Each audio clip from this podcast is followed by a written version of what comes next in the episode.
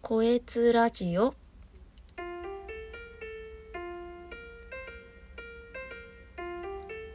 2021年4月14日水曜日。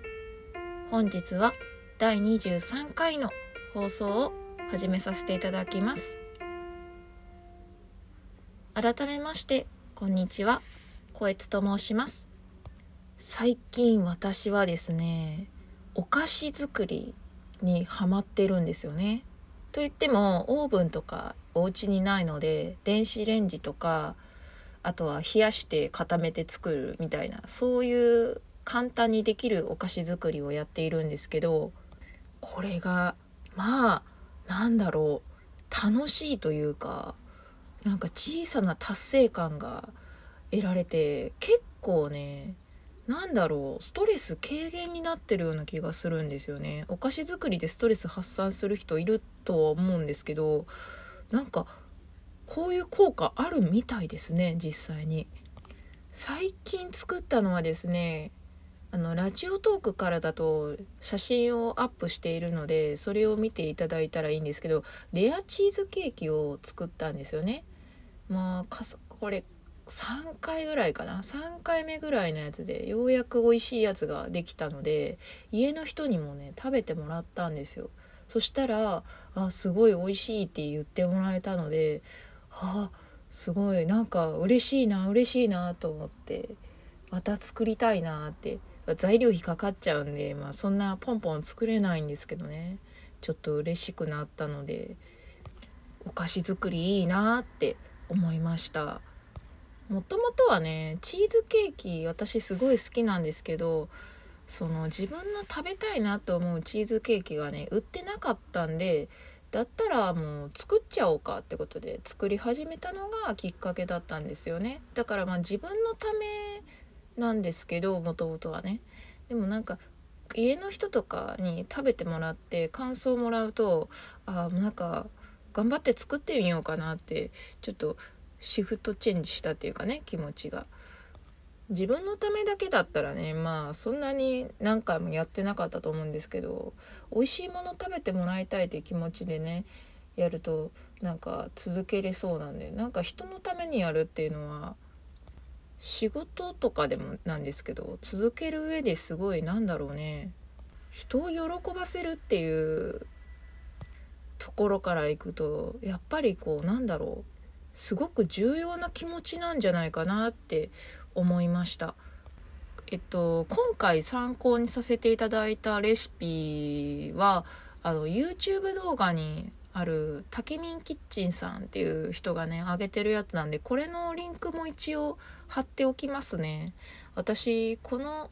えっ、とここの動画の中では言われてなかったものも一緒に入れたんですけど卵のあの黄身卵黄ですね。卵黄を入れたんですけどそれが結構ね余計なんか濃厚さをアップさせるっていうねいやーいいなーって卵いいなーって 思って私はそれを足して入れて作りました。まあちょっとチーズケーキ作って食べてみたいなと思う人はこの人の動画参考にして作ってみたらいいんじゃないかなって思います。でね冒頭にも言ったんですけどお菓子作りはねストレス発散のようなねあの効果があるっていう話なんですけどこれね調べてみたらやっぱりそういうのがあるみたいでなんかね目の前のね作業に向き合うことになると思うんですけどね。これがね不安に感じてることとか今心配だなと思ってることとかモヤモヤするなっていうのをね考えてる時にお菓子作ってたらなんかそのその作業に集中してるのでその間はねもうなんかいらないこと考えなくなるっていうね。だから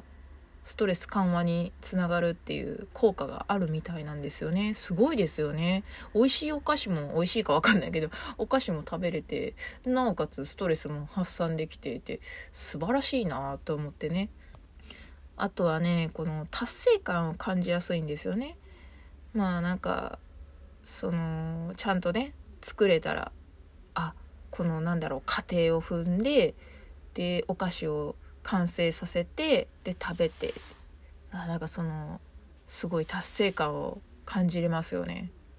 私もねあの絵を描くんですけどイラストをあの描こうと思ってでなんかいろんなラフとか下書きをね描いてで色つけて完成させた時はすっごい達成感があるんですよね。